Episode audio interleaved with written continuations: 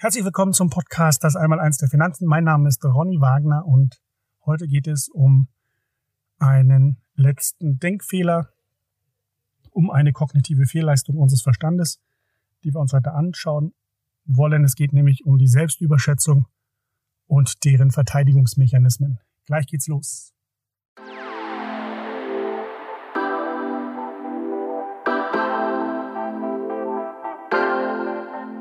Das Einmaleins der Finanzen. Der Podcast für finanzielle Bildung. Mit und von Ronny Wagner.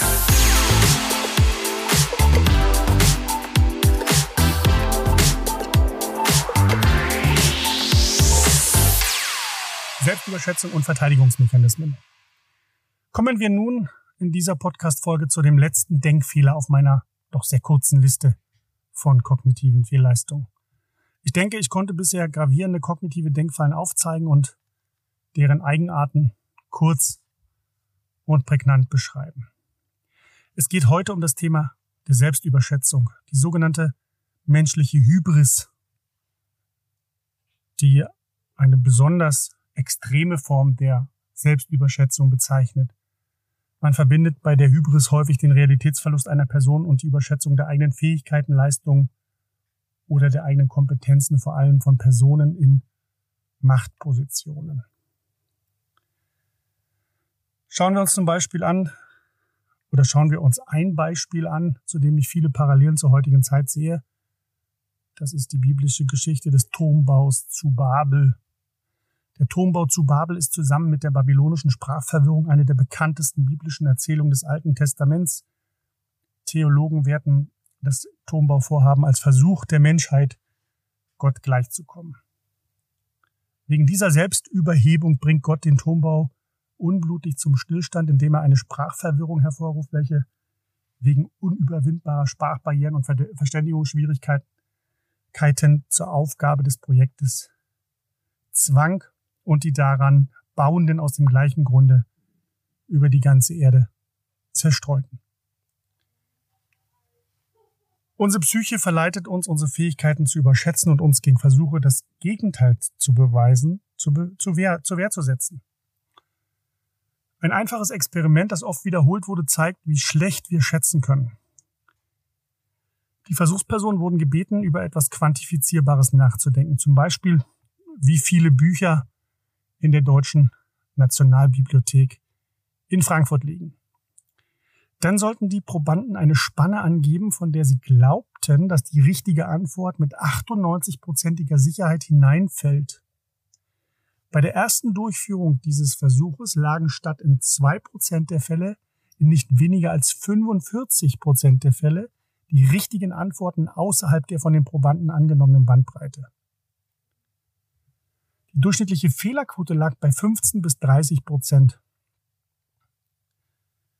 Wir scheinen uns der Mängel unseres Denkmusters einfach nicht bewusst zu sein. Selbst Experten auf ihrem Gebiet sind nicht sehr gut darin und wissen es meist auch nicht, dass sie nicht gut sind. In Die Weisheit der vielen von James Surovicki schreibt der Autor, die Übereinstimmung unter Experten liegt auf diversen Gebieten, darunter der Aktienauswahl, der Viehbegutachtung und klinischer Psychologie unter 50 Prozent was bedeutet, dass Experten mit genauso großer Wahrscheinlichkeit übereinstimmten wie nicht. Noch beunruhigender ist, dass einer Studie zufolge die innere Konsistenz der Diagnosen von Pathologen gerade einmal 0,5 beträgt, was so viel bedeutet, dass ein Pathologe, dem dieselben Symptome vorgelegt werden, in der Hälfte der Fälle eine andere Meinung äußern würde. Doch Experten verhalten sich hier ziemlich ähnlich wie normale Leute. Sie überschätzen regelmäßig die Wahrscheinlichkeit, dass sie Recht behalten oder Recht haben. Untersuchungen haben gezeigt, dass Experten sogar leichter der Selbstüberschätzung erliegen als der Rest der Welt. Welches Fazit kann man daraus ziehen? Wir Menschen sind nicht so rational, wie wir denken. Es ist schwierig, den Leuten beizubringen, schlechte Risiken zu meiden. Die meisten Menschen haben eine sehr hohe Meinung von sich selbst.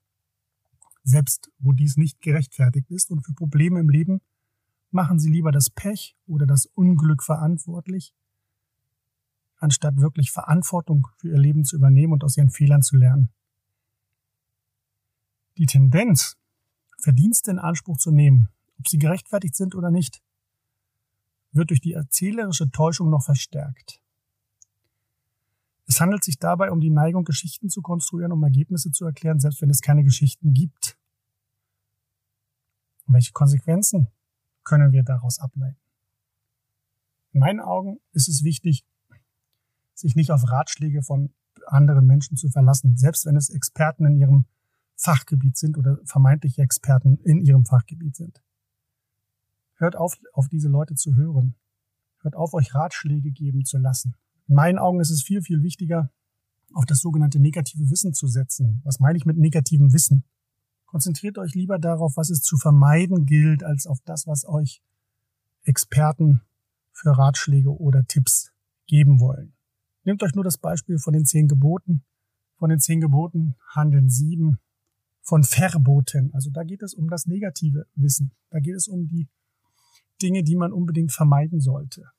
Und, und die Fallen, in die man nicht hineinlaufen sollte. Du sollst nicht, du sollst nicht. Ne? So geht das ja immer los bei den zehn Geboten. Sieben, sieben der zehn Gebote handeln von dem, was es zu vermeiden gilt. Und das ist eben auch die Konsequenz, die ich sehe, wie man also mit diesen Dingen, mit diesen Denkfallen und mit diesen Denkfehlern noch, wie man damit umgehen sollte, um einfach in diese Dinge, in diese Fallen nicht hineinzutappen, indem man eben wirklich ganz bewusst dann auch ähm, eher versucht, nicht die Zukunft vorherzusagen oder irgendwelche Prognosen anzustellen, sondern dass man hier sich vielleicht erstmal äh, Gedanken macht darüber, was man unbedingt vermeiden sollte, welche Dinge man nicht tun sollte.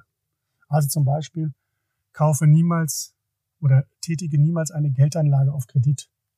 Das wäre so für mich ein Gebot oder ein Verbot, besser gesagt. Also eine, eine Sache, die man unbedingt vermeiden sollte. Ja, oder eine weitere Sache wäre zum Beispiel, laufe nicht der breiten Masse hinterher. Investiere antizyklisch. Ja, also solche Dinge.